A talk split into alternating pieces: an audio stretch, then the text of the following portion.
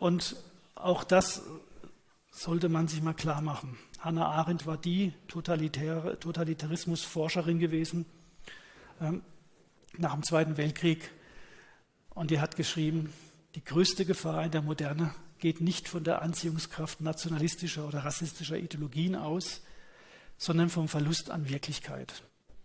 Wenn der Widerstand durch Wirklichkeit fehlt, dann wird prinzipiell alles möglich. Und im Bundestag herrscht keine Wirklichkeit. Schauen Sie mal eine Debatte an, es ist grausam. Wer trägt die Verantwortung? Die eigentliche Verantwortung trägt die Wissenschaft.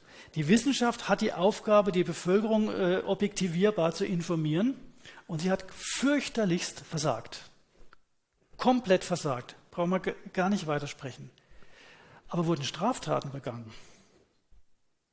Also angenommen, ich bin jetzt natürlich kein Jurist, aber ich stelle jetzt mal folgendes Gedankenspiel an.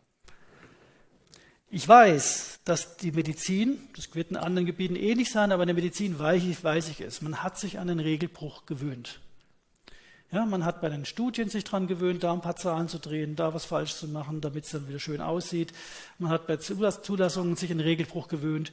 Der Herr Spahn gewöhnt sich daran, als junger Abgeordneter in Gesundheitsausschüssen zu sitzen, gesetzgebend und zu verschweigen, dass er eine Lobby, äh, eine Pharmalobbyfirma Mitinhaber ist. Lauter, ist. Der Regelbruch ist die Normalität geworden. Das ist wie ein Einbahnstraßenfahrer, ein Geisterfahrer. Der hat sich daran gewöhnt, in die Einbahnstraße reinzufahren, weil es schneller geht. Vielleicht gibt er auch immer mehr Gas, weil es ist ja nie was passiert. Kann ich durchrauschen mit 100, komme ich schneller nach Hause. Passiert auch nichts. Aber wenn er ein Kind tot fährt, ist das fahrlässige Tötung. Und so sehe ich das.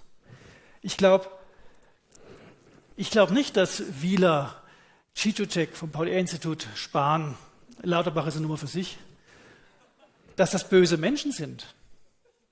Aber es sind Menschen, die karrierebewusst sind. Und sie waren bereit, Regeln zu brechen. Und diesmal ging es richtig schief. Und deswegen halte ich sie verantwortlich.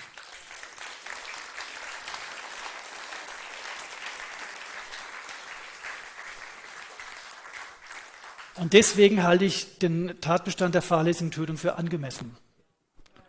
Und wenn wir ein Rechtsstaat sind, dann müssen die angeklagt werden.